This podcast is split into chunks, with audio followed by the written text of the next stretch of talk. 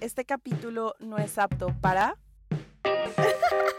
Ni siquiera recuerdo haberme chupeteado con alguien. Pero pasa mucho. Uy, ¿qué está pasando? Pues huevón, tú te fuiste por las grandes ligas. Este capítulo no es apto para... Los que tenemos traumas de infancia. Hola gente, volví. ¡Hi! Sara ha vuelto, Sara está acá. ¿Cómo te fue, Saris? Marica, miren, volví de Europa. Eh, yo no les alcanzo a describir lo espectacular. Yo ya había ido, pero en serio, yo les recomiendo si tienen esa posibilidad, porque sé que es un privilegio muy hijo de puta poder viajar. Europa es increíble, todo el mundo debería mudarse a Europa. Es un país, es un, es un continente lleno de cultura y de mucho amor. Todos deberíamos ser como Europa. Marica, 10 de 10. Y conoció a Luisa, Ah, que si no han sí. escuchado nuestro podcast de París, pues vayan y lo escuchan para que entiendan más o menos cómo fue que esa emoción de que se conozcan en persona. Sí, nos vimos con Lu. Fue súper, súper lindo conocerla. Qué Andamos por las, calles, las calles de París. Andamos Ay, por el Arco linda. del Triunfo. Ah, pana, muy bello. Me encanta. Pero, pero ya volvimos y vamos a hablar con toda porque la marica no estuvo por dos Eh. putas capítulos. Ella gozando la vida loca. Sara casi que nos abandona por completo. Sí, casi, casi, pero no, ya volví. Ya volví a, a este platanal, así que ya, ya, ya, estoy, ya estamos de vuelta, amigos. Pero bueno, hoy vamos a hablar de un tema que creo que nos toca, por no decir a todos, a la mayoría de nosotros, diría yo. Creo que todos tenemos al menos un pequeño trauma de la infancia al cual nos afecta hoy en día todavía. De hecho, de hecho les voy a contar la pequeña historia de cómo carajo surgió este capítulo, porque este capítulo surgió por un TikTok. Resulta, pasa y acontece que vi un TikTok de una pareja y ellos estaban diciendo qué haríamos si eh, pues nosotros fuéramos como a criar a nuestro hijo. Entonces tenían una lista de cosas que hecho las tengo acá anotadas y decían como que lo dejaríamos hacer y a qué edad o que no lo dejaríamos hacer. Entonces, la verdad, para comenzar este capítulo, obviamente todos tenemos papás, de algún momento, de algún lugar salimos, de algún lugar emergimos, de alguna entraña. Entonces, yo quiero saber cómo fue la crianza de ustedes. ¿Ustedes sienten que fueron de esas personas o de esos niños que fueron súper protegidos o que más bien tuvieron demasiada, demasiada libertad? Marica, yo siento que, uff, el, bueno, mi situación es, yo diría que diferente en algún ámbito porque yo solo crecí con mi mamá y mamá es como el mejor ser humano del planeta Tierra. Ella es profesora y literalmente crió cuatro y los cuatro somos arrechísimos al día de hoy.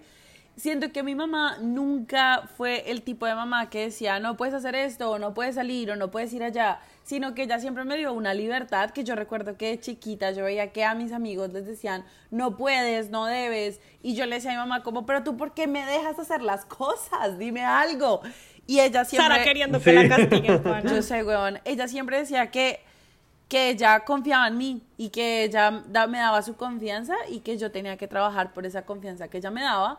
Entonces yo desde pequeña crecí así, o sea, literalmente ella siempre confiaba en lo que yo hacía, en lo que decía y, y era no defraudarle eso. Y yo podía hacer lo que yo quería, pero pues siendo responsable. Marica, mi mamá es 10 de 10.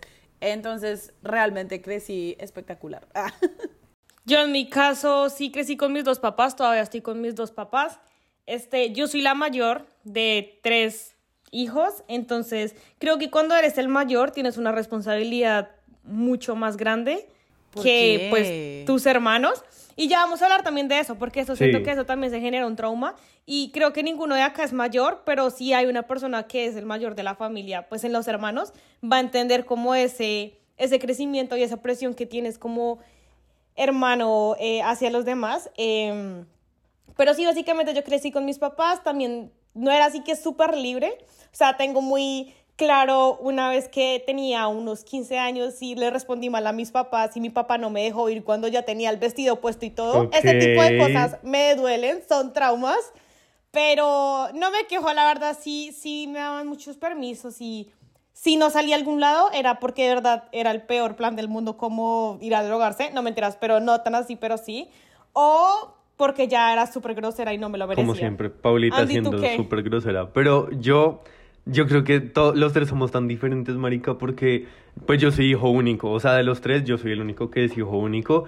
Y en mi caso fue un poco diferente y un poco chistoso porque en las familias generalmente el papá más siempre es como el más flexible, o eso es lo que yo he, he percibido de las otras familias que conozco.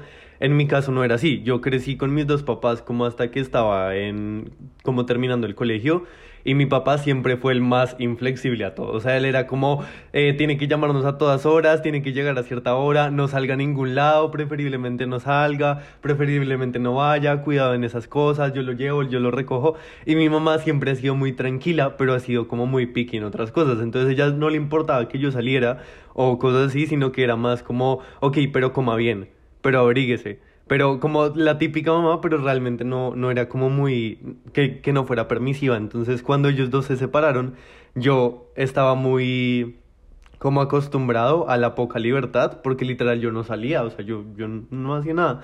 Y cuando ellos se separaron, yo entré a la universidad y yo me descontrolé. O sea, yo fui como, mm, si los vi no me acuerdo, chao. Y pues como mi mamá era muy permisiva, yo literalmente comencé solo a avisar. O sea, yo todo lo que hacía era avisaba. Me voy a bailar, ah, llego tarde. Bueno, chao.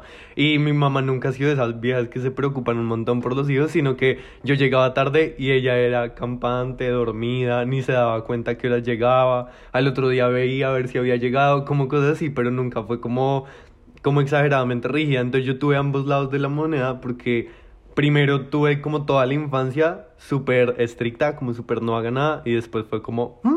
Ya, haga lo que quiera, chao, que le vaya bien. Pero mira que yo siento que algunas personas ven malo eso que hizo tu mamá, pero yo en mi caso no lo veo malo, porque yo siento que tu mamá o esa persona que te crió o lo que sea, te pone como ese, lo que te digo, o sea, como ese voto de confianza y yo siento que si uno avisa, o sea, es como relajado, lo que, lo que mi mamá siempre me decía era, avísame dónde estás, no me importa como sea, pero avísame dónde estás para si algo te sucede, yo saber dónde te recojo o qué hago, ¿sí me entienden? Y es como ese voto de confianza que te dan y yo siento que ese voto de confianza lo único que uno tiene que trabajar es por no decepcionarlo y no dañarlo, porque si ese voto de confianza se daña, te vas para la verga, literalmente. Eh, de hecho, a eso era lo que quería llegar eh, justo en este punto y es, son los extremos en las crianzas, ¿no? Porque realmente yo fui al que después de un tiempo le dieron toda libertad, pero voy a hacer como un, un story time súper rápido. En el colegio yo tenía una, una amiga la vieja siempre se sacaba los primeros puestos en todo. O sea, en todo. Ella era la vieja que era súper ñoña, que en serio en todo le iba bien, siempre era la mejor del colegio. La chica no salía a ningún lado. Cuando nosotros hacíamos reuniones del colegio que eran como en casas y no era tomar ni nada, sino a jugar como en el Nintendo Wii o alguna cosa así, ella no iba porque no la dejaban salir. A los paseos del colegio que eran con profesores, que eran con todo este tipo de cosas, no la dejaban ir. Y ya cuando ella como Ah, pero dime qué es peor. Dime qué es peor. Que no te dejen ir a las salidas del colegio o que tus papás vayan contigo estando como en séptimo a, las salidas del colegio. Que tengas como 14 años y ellos estén ahí acompañándote. La verdad, o sea, si te pasó persona eh, que nos está escuchando, lo siento, no quiero ser grosera, pero pues hay límites, denso, es que eso me parece denso porque lo que les decía, todo en extremo es malo. Y yo me acuerdo que cuando yo la veía, ella, la verdad no sé cómo está el día de hoy, pero hasta que salimos del colegio, o sea, que hasta que ya teníamos 17, 18 años, nunca fue a una fiesta de 15 años, nunca fue a, o sea, realmente no la dejaban ir absolutamente nada. Y todo era así como muy, muy rígido, no la dejaban hacer nada y era un poco triste. Y yo me acuerdo que yo pensaba el día que a ella le den algo de, de libertad, probablemente no la sepa manejar, porque generalmente eso pasa. No sé si se han dado cuenta de que muchas veces las personas cuando les sueltan, cuando las tienen muy amarradas de una cadena y las sueltan, la libertad se les sale de las manos y algo malo pasa, porque no han vivido experiencias, porque no se emborracharon en los 15 años, porque no sabían cómo convivir con otra gente, cosas así. Entonces siento que los límites son, son importantes pero todo en un extremo es malo. Tampoco siento que sea tan bueno estar fuera de, límites, o sea, que realmente te den toda la libertad del mundo, tampoco siento que sea tan bueno. Miren, hay una cuestión y es donde yo me baso. Yo siento que mi mamá, por haber sido profesora y haberse como formado en ese sentido, ella pues aprendió a hacerlo de una manera. Y yo siento que ella también fue mucho de yo no quiero hacer lo mismo que me hizo mi mamá a mí. ¿Sí me entienden? O sea, ella yo siento que su como signo de vida con nosotros fue eso, o sea, como no quiero que les vaya igual como me fue a mí cuando yo era más pequeña.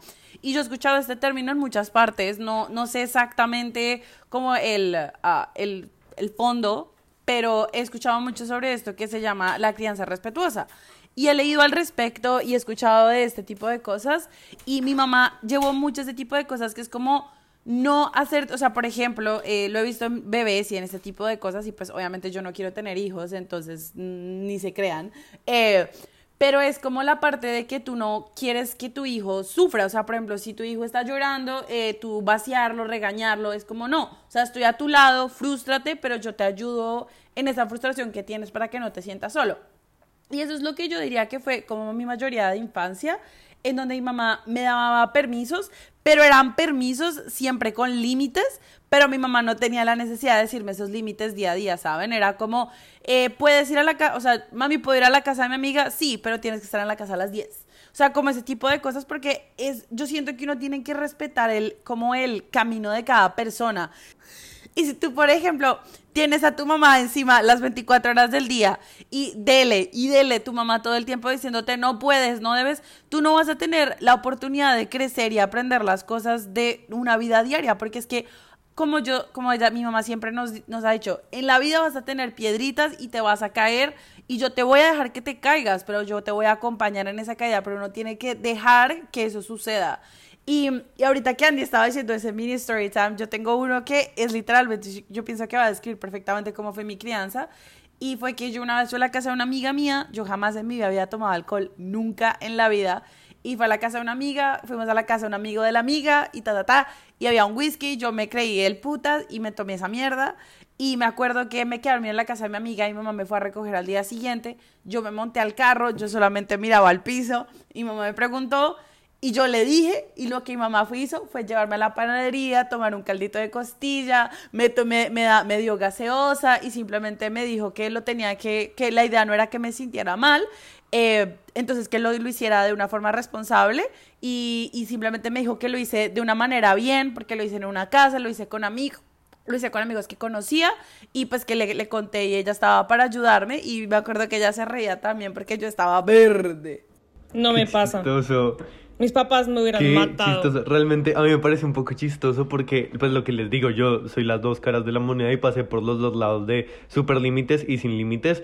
Pero cuando, o sea, contrario a lo que tú dices, yo, gracias a Dios, he, sido una persona con mucho autocontrol y yo conozco mis propios límites. Entonces, cuando yo estaba en el colegio y vivía con mis papás y con mi papá más que todo, como él no me dejaba salir a ningún lado y no sé qué, yo había muchas cosas que no conocía, había muchas cosas que realmente como que el alcohol, las drogas, como la gente que, no sé, el sexo así casual, habían muchas cosas que yo ignoraba completamente y cuando yo llegué a la universidad fue como, ok, esto existe esto existe y qué voy a hacer para manejar todo esto porque todo el mundo me ofrece, todo el mundo me dice, todo el mundo sale, todo el mundo hace y si yo lo hago, ¿hasta qué punto voy a llegar allá? Entonces realmente yo entré como en un shock en donde dije, ok, tengo que ponerme los límites yo solito porque mis papás no pudieron ponerme límites y nunca me explicaron como, mira hijo, cuando pase esto no sé qué, entonces mi primera resaca yo la pasé por allá tirado en el sofá de alguien más, yo me acuerdo que mi, mi primera borrachera terrible, gracias a Dios fue en familia, pero fue en familia sin mis papás.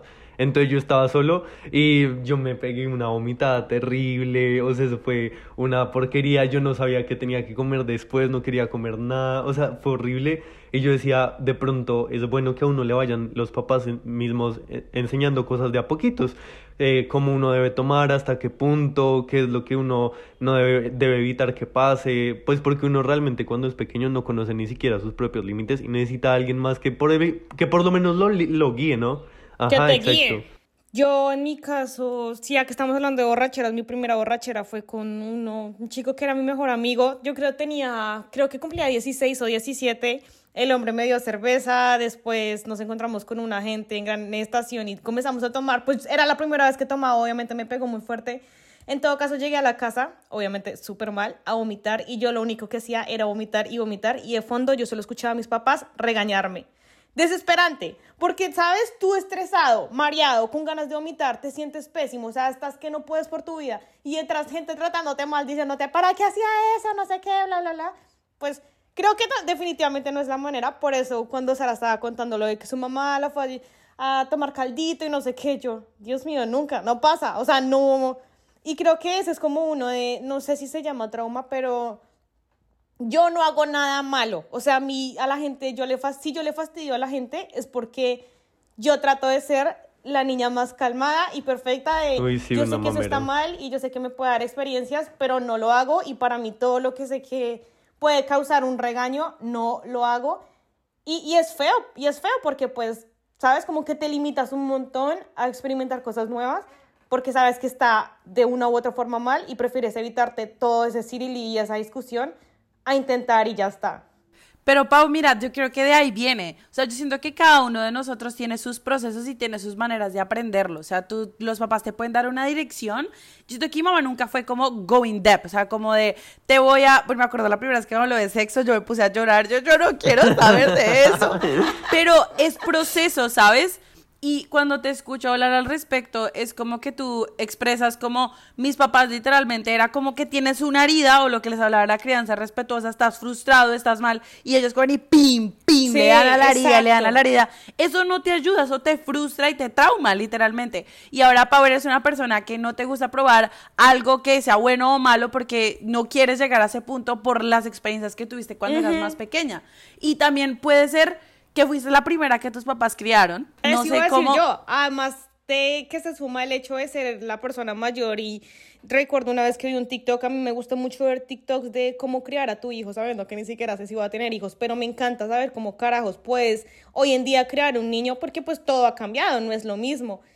Y, por ejemplo, qué sé yo, que no los castigues con la ley del hielo, eh, ignorarlos, porque pues es de las peores cosas, van a crecer con un trauma gigante, o no hagas esto y no hagas lo otro, y son cosas que uno dice como, para mí me lo hacían y, y pues uno, uno de pequeño, uno no es consciente de absolutamente nada, si te van a aplicar la ley del hielo y te van a ignorar por hacer algo mal, pues tú te vas a sentir mal y sigues con tu vida. Ya después cuando creces ahí están las consecuencias de todo lo que te estaban haciendo. Yo sí quería saber eso porque la verdad me daba mucha curiosidad cuando las escuchaba. Y es, pues, obviamente hemos pasado por muchas generaciones de papás.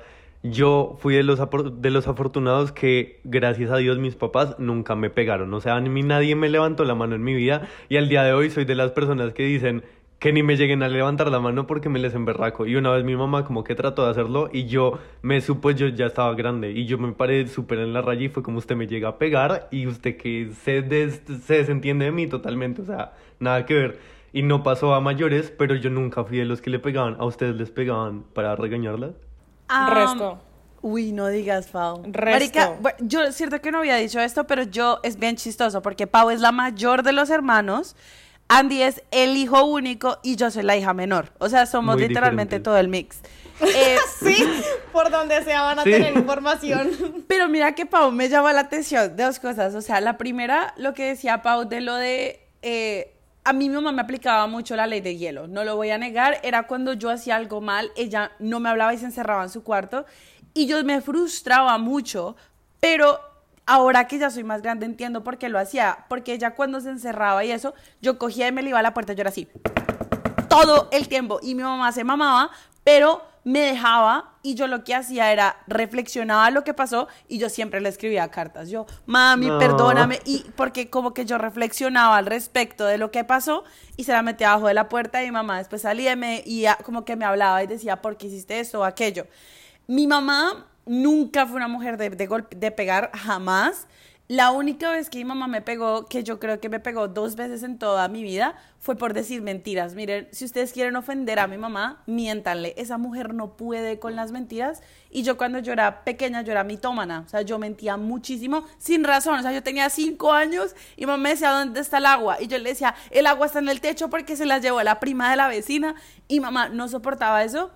Y me pegó dos veces por mentirosa. O sea, fueron las únicas veces en toda mi existencia. Y cuando fui grosera, su buena cachetada, marica.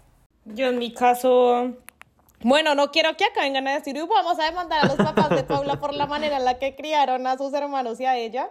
Pero, uy, sí, en otro nos pegaban muchísimo, pero de verdad ¿En serio? muchísimo. No, mi papá más que mi mamá, pero una cosa seria. Pero, Este, ¿cómo les pegaba? No, es que no quiero, no, no, no me voy a meter Yo- más a eso porque marica. es que la gente es muy chismosa y no, gracias, pero sí era bastante fuerte y, y pues crecimos con eso mucho tiempo, mucho, muchos años. Más le pegaban más a mi hermana que a mí y yo creo que ahora que lo pienso de pronto por ese lado también es que prefiero limitarme las cosas porque pues obviamente a niño le gusta que le peguen. Entonces yo era muy tranquila, calladita, quietecita, no hagas esto, no hagas lo otro por, pues obviamente por evitar que te peguen, o sea, qué, qué basura. Pero, o sea, eran, eran golpes que pueden ser demandables al día de hoy, o sea, golpes pesados. ¿Qué golpes pueden ser demandables? al No sé, con un cable, huevón, una mierda, una mierda así, sí. Ay, no, Eh, no sé, pero uy, de hecho acá no sé si la gente sabe, pero acá en Canadá no se pueden tocar a los niños en la calle ni nada, porque para la cárcel, ¿no? O sea, es que lo demandable hoy en día Todo. es básicamente todo. O sea, que tú coges a un niño de la mano y eso ya es demandable. Pero Pau me parece duro, me parece duro porque crecieron como con un como con una ideología del miedo, o sea, literalmente crecer con el miedo de te van a pegar, vas a hacer y créeme que yo siento que eso lo puede volver hasta peor o mira, te tienen a- así como tú que te dan miedo a hacer las cosas por el por las consecuencias. Eso me parece súper doloroso. I'm sorry Sí. you, you went through that. Lo Sí, siento. de verdad que los golpes no son la solución a nada, se los juro. Y ya después de que sal- nació mi hermanito, dice que salió, nació mi hermano, este, ya le bajaron porque dicen como, ay, pues si a los golpes no sirvió con ellas, entonces ya para qué le, ya para qué le pego al, al chiquito. Entonces es como, bro, eso es un trauma para mí si eres consciente, pero pues bueno, tranquilo, ya puedo, ya puedo con esto yo Aunque es sola. demasiado chistoso porque realmente eso sí tiene muchas consecuencias. Yo lo que les decía, alrededor mío, siempre vi- he conocido gente a la que sus papás, si no les pegan, les pegaban. Entonces realmente, por ejemplo, tengo familiares cercanas de... Tengo una, una en mente a la que mis primas yo las nombro mucho porque ellas son como con las que más me las pasaba. Mis primas son tres y a la mayor casualmente era la que más le daban palo. O sea, pero en serio a esa mujer la cogían a tablazos, le pegaban con lo que encontraron, o sea, terrible. En serio que era muy feo. Pero ustedes la ven al día de hoy, ella es mayor que yo, ella debe tener como 26, algo así. Y ella al día de hoy es, es igualita a Pau, o sea, ella no hace nada malo y cuando lo hace realmente lo hace a escondidas y como que le cuesta mucho salirse de ciertos estándares, la mente la tiene súper rígida y es mucho por eso, porque realmente le enseñaron a que realmente las consecuencias de cada cosa que hagan no es como que se tropieza por una, con una piedra, sino que se cae de un barranco y así son mis amigos. Entonces, por ejemplo, también tengo una amiga ella también es la mayor. A los mayores siempre llevan mucho el bulto, pobrecitos. Gracias a Dios soy hijo único. No, y, y no es, y no es por nada, pero creo que los que más traumas tienen son Sí. los mayores. O sea, los mayores tienen un peso y una responsabilidad que nadie entiende. Ah, eh, les iba a decir que esta, esta chica, eh, básicamente la mamá trabajaba mucho y la mamá, los, los papás de los hijos no vivían con ella. Entonces realmente ella, solo ella y la hija mayor y los otros dos niños. Y pues básicamente la mayor se encargaba de cuidar a ambos niños, se trataba de educarlos. Entonces cuando algo no estaba hecho en la casa, pues le daban palo era la mayor y era culpa de los niños pequeños. Y así era todo. Y al día de hoy ella es súper perfeccionista, todo le encanta tenerlo ordenadito, todo le gusta que se lo celebren, le gusta siempre tener la razón, porque así fue educada, porque ella quería siempre aprobación de los demás, quería siempre que la mamá le dijera como sí, exactamente está bien, no te voy a pegar, no te voy a coger a palo, y todo eso conlleva muchas cosas. Y no digo que mi crianza estuviera bien, porque realmente también salí con muchos issues, Es que igual creo que la crianza de nadie es perfecta, pana. O sea, al final del día todos tenemos algo y todos tenemos traumas de la infancia. Por eso digo, como yo no estoy acá para hablar mal de mis papás, porque mis papás son un sol conmigo. O sea, mi, yo pedía irme al cielo y buscaban la manera de, que, de llevarme al cielo y por lo mismo es que soy tan consentida. O sea, pero, por ejemplo, yo veía mucho, vi en TikTok una vez que decían como no le digan a sus hijos mayores que son el ejemplo de sus hermanos, porque eso es darle un peso gigante. Y eso es lo que antes se hacía, lo que sucedió y sigue sucediendo conmigo. Es como la están viendo sus hermanos, pana, qué miedo, o sea, tengo dos personas menores que yo siguiendo mis pasos, perfecta, perfecta, perfecta, perfecta, porque si no, o sea, un tropiezo y todo se va para abajo. Entonces, no hagan eso si tienen hijos. Mira que, que, o sea, yo siento lo que les digo, yo siento que cada uno tiene sus procesos y los vive completamente diferente, entonces por eso es que todos somos tan diferentes. Pero a la hora de que, de, no sé, me parece duro la parte de Pau, o sea, sí, no, no les miento, quedé en shock. Pero sí me parece duro, pero yo siento que, pues a pesar de todo, Pau está acá y, y, y ella va a ir aprendiendo a través de su vida de cómo eso la va a ayudar a formarse.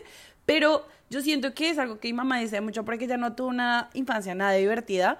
Eh, pero ella siempre lo que me dice, y recuerdo estas palabras desde pequeña, hay que romper ciclos. O sea, ella sufrió en su infancia, no la pasó bien, pero yo con ustedes rompí ese ciclo para que las futuras generaciones no, no tengan que vivir esos errores y obviamente en cada ciclo va a haber un error, pero en cada ciclo ese error se va a acabar. Se va vas a- reduciendo. exacto. Y vas a llegar a un punto en el que no va a ser una crianza perfecta, pero va a ser una crianza respetuosa, llena de amor, en una manera que tú no quedes con traumas. Y yo lo digo, yo no crecí con traumas de infancia en lo más mínimo por mi mamá, jamás, porque ella tuvo una, un- me crió de una manera muy bonita.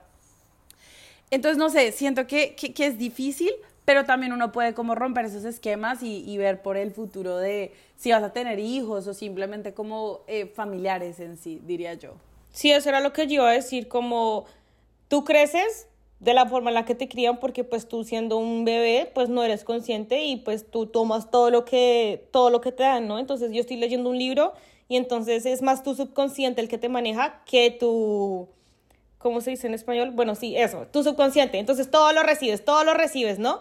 Y ya creciste con esos estándares X, Y, Z, pero ahí está la decisión de si tú quieres cambiarlo y decir como, ok, voy a mejorar esto, voy a trabajar en mí, voy a... Y lo mismo, trabaja en ti mismo, supérate, bla, bla, bla, pero es que es verdad, o sea, todos lo escuchamos, pero una cosa es escucharlo y otra cosa es ya entenderlo y tomar la decisión de querer generar ese cambio en ti para que pues todos los traumas que X o Y persona te hayan generado de pequeño sean como superados. Porque, ¿qué me dicen cuando no son los papás los que te generan un trauma, sino es como personas externas de tu familia o gente cercana a ti?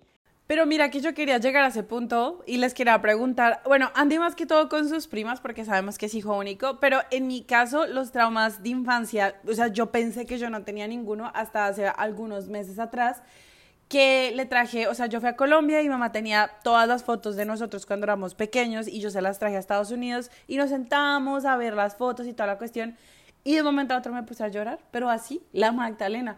Y mamá, como que pase, yo no sé qué. ¿Qué pasa? Mi hermano, el que va antes que yo, que nos llevamos dos años, él tiene Asperger, él tiene un aspecto del autismo. Y, y pues yo cuando yo era pequeña, algo que a mí me dice muchas personas cuando yo era más chiquitica, era que yo era muy fastidiosa. O sea, que yo era muy fastidiosa. Y yo me puse a ver las fotos y me acordé de que yo era fastidiosa porque mi herma, porque yo siempre quería caerle bien a la gente. O sea, eso era una cosa terrible de mí. Yo quería que todo el mundo me amara. Yo era la perita, o sea, una perita que todo el mundo amaba. Y yo quería caerle bien a todo el mundo. Pero quizás yo no le caía bien a todo el mundo y mi hermano sí les caía muy bien y mi hermano no hacía un culo. O sea, a mí literalmente mi hermano sufre de Asperger, que eso es literalmente es lo más asocial que se puedan imaginar. Y él no hacía nada. O sea, literalmente él no intentaba y le caía bien a la gente automáticamente. Y cuando vi esas fotos, me acordaba de situaciones en donde, de cuenta, mi hermano lo estaban abrazando o lo que sea, y yo estaba ahí atrás como, fue puta, porque a mí, ¿sí me entienden? Entonces a mí se me, se me creció como un trauma alrededor de, le quería caer bien a todo el mundo y mi hermano no hacía nada y a él sí le caía bien todo el mundo. Entonces a mí Y se me- pasa. y es como por el lado de mis hermanos. Y que mi hermano nunca lo hizo para lastimarme. Jamás. O sea, mi hermano ni siquiera pensaba porque él decía, yo odio a todo el mundo. Y yo decía, pero ¿por qué a mí no? ¿Saben? Entonces son cosas que como it kicks after a while.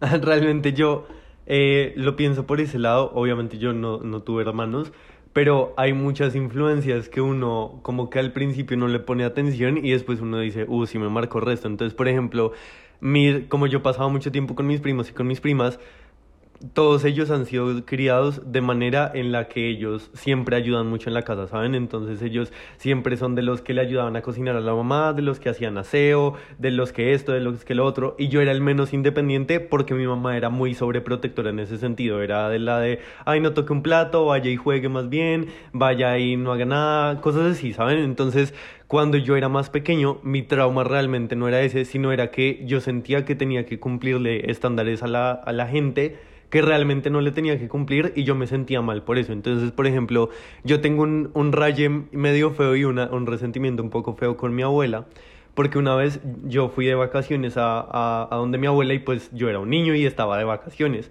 Cuando la, la familia va donde mi abuela, el centro de atención es mi abuela porque ella siempre está sola, entonces todos se van a ayudarle a mi abuela. Pero ayudarle a mi abuela es limpiar la casa, ayudarle a cocinar, ayudarle a, a, a cargar, a no sé qué.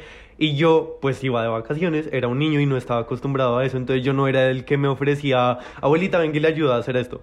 Entonces yo me acuerdo que yo me fui un día como a como afuera de la casa, por así decirlo, y yo escuché a mi abuela y a mi tía hablar y comenzaron a decir como no, es que es que Andrés eh, no hace nada, es que en serio no ayuda, es que en serio es un inútil, es que en serio no hace absolutamente, ojalá fuera como sutanito, ojalá fuera como fulanito, que sí ayuda. Entonces yo me acuerdo que ese día yo dije, no, basta ya, no voy a seguir con ese trauma. Y efectivamente salí de, de, ahí. Entonces yo ahorita, por ejemplo, yo tengo la convicción muy fuerte de que yo no tengo por qué hacer cosas por la gente que no me lo piden porque yo no soy adivino y cada quien se preocupa por lo suyo. Y si usted necesita algo, pues usted me lo va a pedir. Pero yo no tengo por qué ser el superhéroe que va a ir a rescatar a todo el mundo. Entonces lo más chistoso del caso es que cuando yo me liberé de eso, ahorita yo soy el como de los, de, la, de los primeros que es independiente y que cocina todo solo, que lava, que plancha, que el primero que consiguió trabajo fui yo de todos los primos, el primero que ganaba como más plata que todo. Entonces yo digo como igual me dejaron el trauma porque yo viví todo el tiempo pensando mm, porque no soy como ellos. Debería ayudar más, pero es que no no quiero y crecí sintiendo culpa por no querer y al final, mucho después, igual me pude dar cuenta de que estaba bien, que igual no quisiera ayudar a todo el mundo, pero al día de hoy todavía me da un poco de remordimiento porque, por ejemplo, novio si es así de, ay, yo ayudo a todo el mundo, sí, yo le cargo, le hago, entonces es como, Ugh. No. Maricas son procesos diferentes, como dije, o sea, todos son procesos diferentes y yo pienso que las familias son la puerca cagada. Yo nunca sé, o sea, mi mamá, mi familia es mi mamá, mi hermano y ya ahora tengo mis otros hermanos. Pero, Pau, ¿Tú, tú qué? O sea, ¿tú, tú, tú qué crees que traumas exteriores aparte de los que tus papás te generaron? eh, ¿qué, ¿Qué crees que te afectó como en tu vida hasta el día de hoy? Yo, hay muchas personas, y yo ya lo he dicho acá, que dicen que yo crecí en una familia disfuncional porque yo sí tengo a toda mi familia unida y pues yo sí tengo mis abuelos. No es como, es que mis papás son separados y un día es con este y con esta, o es que mi papá se desapareció, entonces yo sí tengo a todos, entonces me pongo a pensar y no tengo algo así en específico. Tengo muchos primos, pero a diferencia de Andy, somos cercanos, pero no cercanos, de, ay, vamos de fiesta, vamos a comer, ¿qué, qué, qué, onda? O sea, te, te, veo, te saludo, medio hablamos algo y ya está, sí. Entonces creo que mi familia es unida, pero a la vez no tan unida, por decirlo así. Entonces, no sé si afuera, eh, como algo, alguien externo me haya creado un trauma Solo así como por agregar, recuerdo una vez que mi hermana y yo estábamos peleando, como raro porque los conocen, saben que Sofía y yo no hacemos más que pelear por todo. Y, y, mi, y mi abuela cogió, me recuerdo, recuerdo muy bien, cogió un pocillo, de que ya estaba mamá y nosotras dos claramente, teníamos como 5 o 6 años, y cogió un pocillo y ¡tas! lo tiró al piso súper duro y lo rompió enfrente de nosotros y fue como, ¡me tienen mamá! Y mi hermana y yo quedamos como, pues obviamente que mi abuela se ponga brava es ya de verdad porque es que la estás embarrando terriblemente. Un abuelo para que se enoje contigo y te trate pues no tan bien es porque ya es otro nivel. Obviamente nos pusimos a llorar y después fue como, ¿saben qué? Rompan pocillos conmigo. Y literalmente nos daba pocillos y los tirábamos al piso. ¡Lo máximo! Y creo, que, es de las mejores cosas y de los mejores recuerdos que tengo con ella porque fue como el en todo ese estrés, rompiendo cosas en el piso y creo que se siente bien. Y al día de hoy yo a veces veo en las películas eso de que se van como por allá a un basurero a romper algo y yo digo, yo quiero, todos los días, quiero, quiero ir a romper, quiero ir a hacer. Pau, pero mira que con los hermanos me hiciste como caer en cuenta y tengo una reflexión al respecto. Yo con mi hermano Tomás, él podía tener mucho Asperger mucho vaino del autismo, pero yo crecí con ese hermano toda la vida. Para mí eso es tener un hermano normal porque yo no he tenido otro hermano. Si me entienden, yo con los otros dos hermanos nos llevamos como 16 años de diferencia, nunca, o sea, nada que ver. Entonces, yo con Tomás nos peleábamos, pero jueputa, puño la FWDS hasta que se maten, huevón. Literalmente Sofía me acuerdo. así conmigo. Sofía súper brusca a jalonearme el cabello. Yo así como, no me toques, no me toques, no me toques. Por Sofía eso. me da miedo. Y yo me acuerdo que la última vez que Tomás y yo peleamos fue cuando me metió un puño en el estómago y me sacó todo el aire. Cuando me vio tirada en el piso, ahí dijo, huevón, ya, o sea, no podemos volver a pegarnos porque éramos muy violentos, o sea, literalmente. Pero yo puedo decir que cuando yo, pero bueno, eso fue cuando estábamos más chiquitos, yo diría, hasta el día de hoy no. Ah, pero lo que iba a decir la reflexión es, yo me mudé de la casa de mi mamá hace como cuatro años y yo no les voy, o sea, yo nunca me llevé mal con mi hermano, así como que en serio nos odiáramos, ¿no? Pero ya que me mudé por fuera de la casa, ahora mi hermano y yo nos las llevamos muchísimo mejor. O sea, literalmente porque él está en su casa, yo en la mía. Y pues mi hermano es muy complicado por, por su condición, es muy complicado.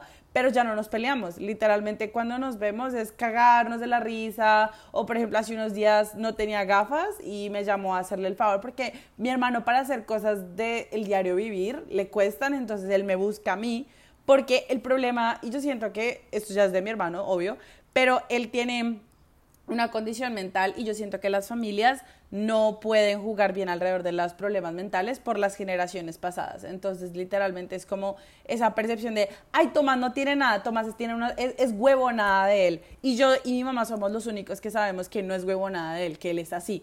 Entonces, sí, o sea, como la gente cree que es que es una decisión ser así y ya está. Huevo, como cambia y sé normal, por decirlo así, es como, ¿qué me estás diciendo?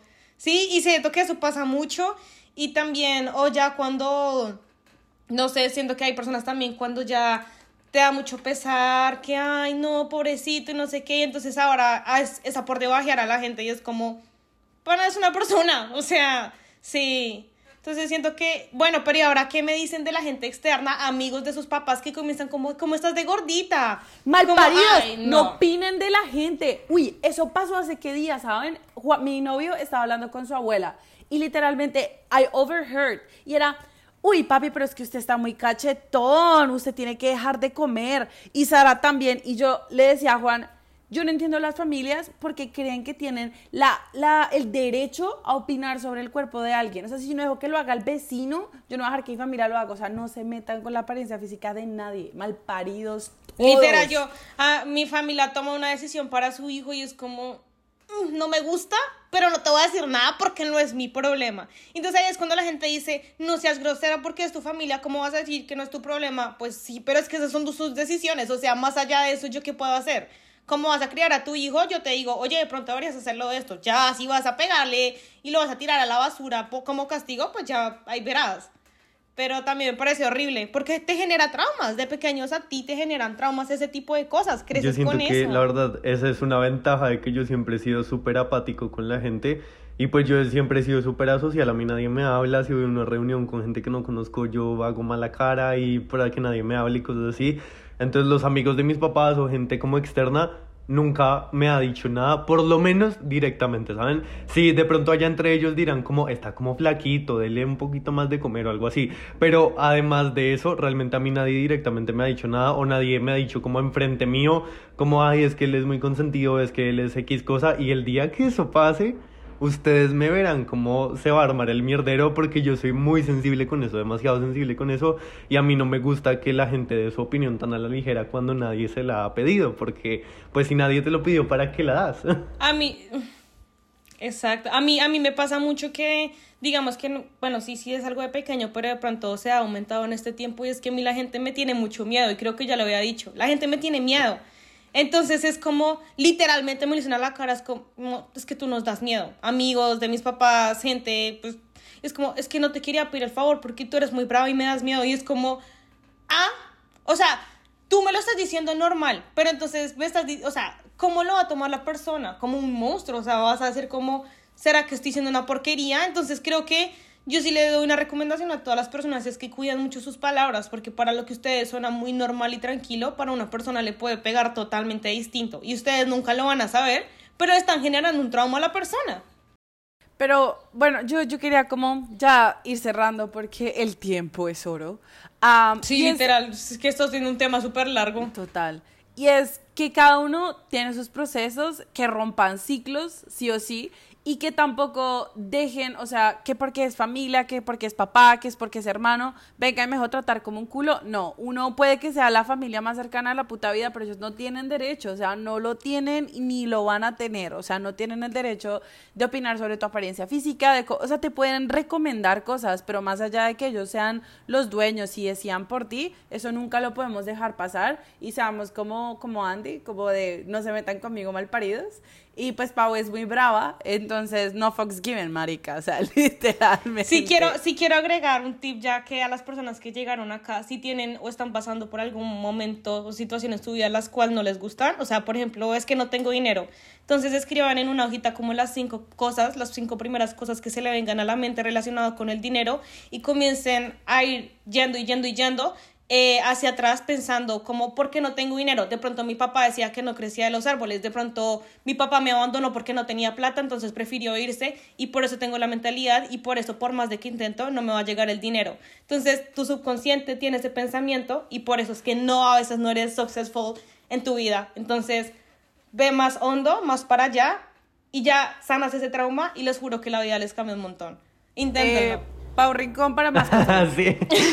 ya que llegaron hasta acá, los que llegaron hasta acá vayan y solucionen su vida con ese tip. tip de vida definitivamente. marica, y 10 mi tip 10. sería definitivamente Gracias por escucharnos. Mi tip sería definitivamente decirle a todo el mundo que ustedes no tienen la responsabilidad de hacer feliz a nadie más que a ustedes. Es decir, si sus papás no quieren que estudien True, algo porque true. X o Y cosa, marica, pues estudienlo porque es que es usted y ellos ya vivieron su vida, ellos ya la cagaron como la querían cagar y ya hicieron bien las cosas que querían hacer bien y ahora les toca a ustedes cagarla y les toca a ustedes hacer cosas bien. Entonces, vivan las experiencias que quieran y recuerden que la familia también se escoge y que el hecho de que sea su familia no significa que ustedes o les deban algo o los tengan que amar, nada que ver, nada que ver. Care chimbas todos. Perdón. No olviden seguirnos en no nuestras podía redes faltar. sociales, en nuestro Instagram, que Arroba es no apto para podcast, para que nos sigan y la pasen muy bueno. Hopefully no los volvemos a abandonar, Ninguno de nosotros. Eh, no sé si viajaré próximamente, les aviso. No mentiras. Pero ah, díganos si les gusta el capítulo, si quieren segunda parte, de qué quieren escucharnos hablar por acá, porque estamos aquí con toda en, entrando a las vacaciones. Entonces, un ¡Eh! abrazo. Y chao, chao. Blim, blim. Chai.